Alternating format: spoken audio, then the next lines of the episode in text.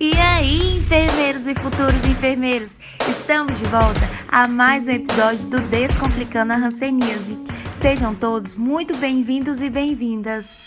Hoje vamos responder algumas perguntas que vocês enviaram. Mas quem vai responder essas perguntas será uma convidada muito especial e também muito conhecida, uma das maiores referências que temos dentro da atenção primária à saúde. Enfermeira Ana Paula, seja muito bem-vinda ao Descomplicando a Hanseníase.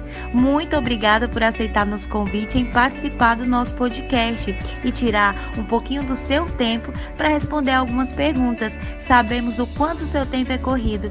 Fique à vontade para se apresentar.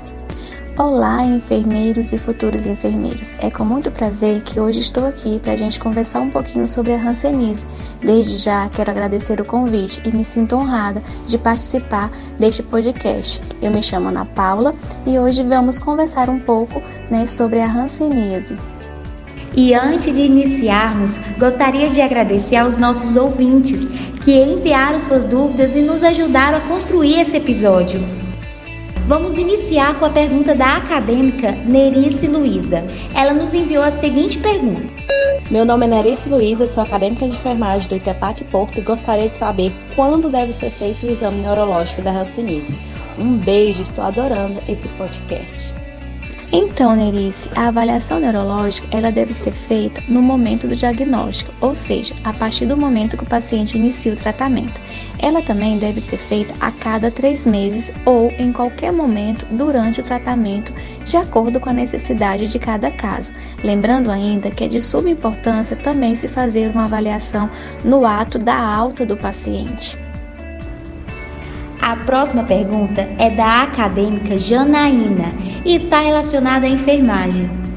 Meu nome é Janaína, sou acadêmica de enfermagem do ITEPAC Porto e estou no décimo período. Gostaria que vocês falassem um pouco da importância do enfermeiro frente à hanseníase e também gostaria de saber se o exame neurológico é privativo do enfermeiro. A enfermagem tem seu papel fundamental na prevenção e controle da hanseníase. Se relaciona com a busca e diagnóstico dos casos e tratamentos, além da prevenção de capacidades. A avaliação neurológica não é uma atribuição específica do enfermeiro, pode ser realizada por qualquer profissional desde que seja habilitado e capacitado para realizar o procedimento. A acadêmica Lariane tem uma dúvida que acredito que já foi a dúvida de muitos acadêmicos quando começam a aprender sobre a hanseníase. Olá, eu sou a Lariane Castro, acadêmica do curso de enfermagem do Itepac Porto e gostaria de saber se existe diferença do exame neurológico para o exame simplificado. Então, Lariane, os termos se referem à mesma coisa. O exame neurológico ele possibilita o diagnóstico e tratamento precoce das neurites, bem como o acompanhamento da evolução das mesmas. O exame neurológico simplificado tem como objetivo incluir procedimentos mínimos para a avaliação da face, membros superiores e membros inferiores, facilitando assim uma rotina de padronização dessa avaliação e acompanhamento do paciente. Já a pergunta da Raquel está relacionado ao exame neurológico da hanseníase. Oi, boa tarde. Meu nome é Raquel, sou acadêmica de enfermagem da ITEPAC Porto e gostaria de saber o que é avaliado no exame neurológico da hanseníase.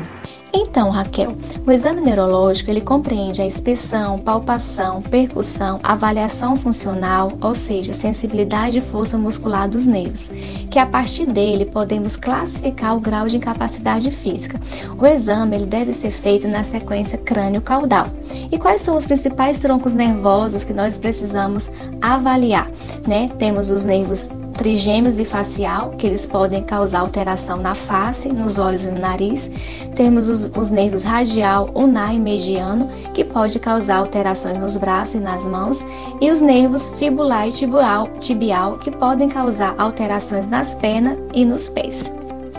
A pergunta é feita pela acadêmica Júlia Prado e a dúvida dela está relacionada ao teste de sensibilidade. Olá, me chamo Júlia Prado, sou acadêmica de enfermagem Eu gostaria de saber quais são os pontos de avaliação para o teste de sensibilidade. O teste de sensibilidade é feito com estesiômetro, que é um instrumento composto por sete monofilamentos.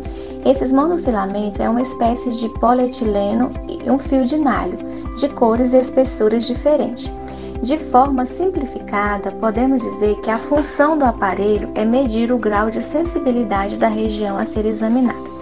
O teste de sensibilidade ele é feito nas mãos e nos pés. Né? Nas mãos, nós iremos avaliar seis pontos na região palmar e um ponto na região dorsal, que cada ponto específico vai corresponder a um nervo. No caso da mão, os nervos mediano, ulnar e radial. Nos pés, é, temos nove pontos a serem avaliados na região plantar e um ponto na região dorsal, que também cada ponto específico vai indicar a avaliação de um nervo.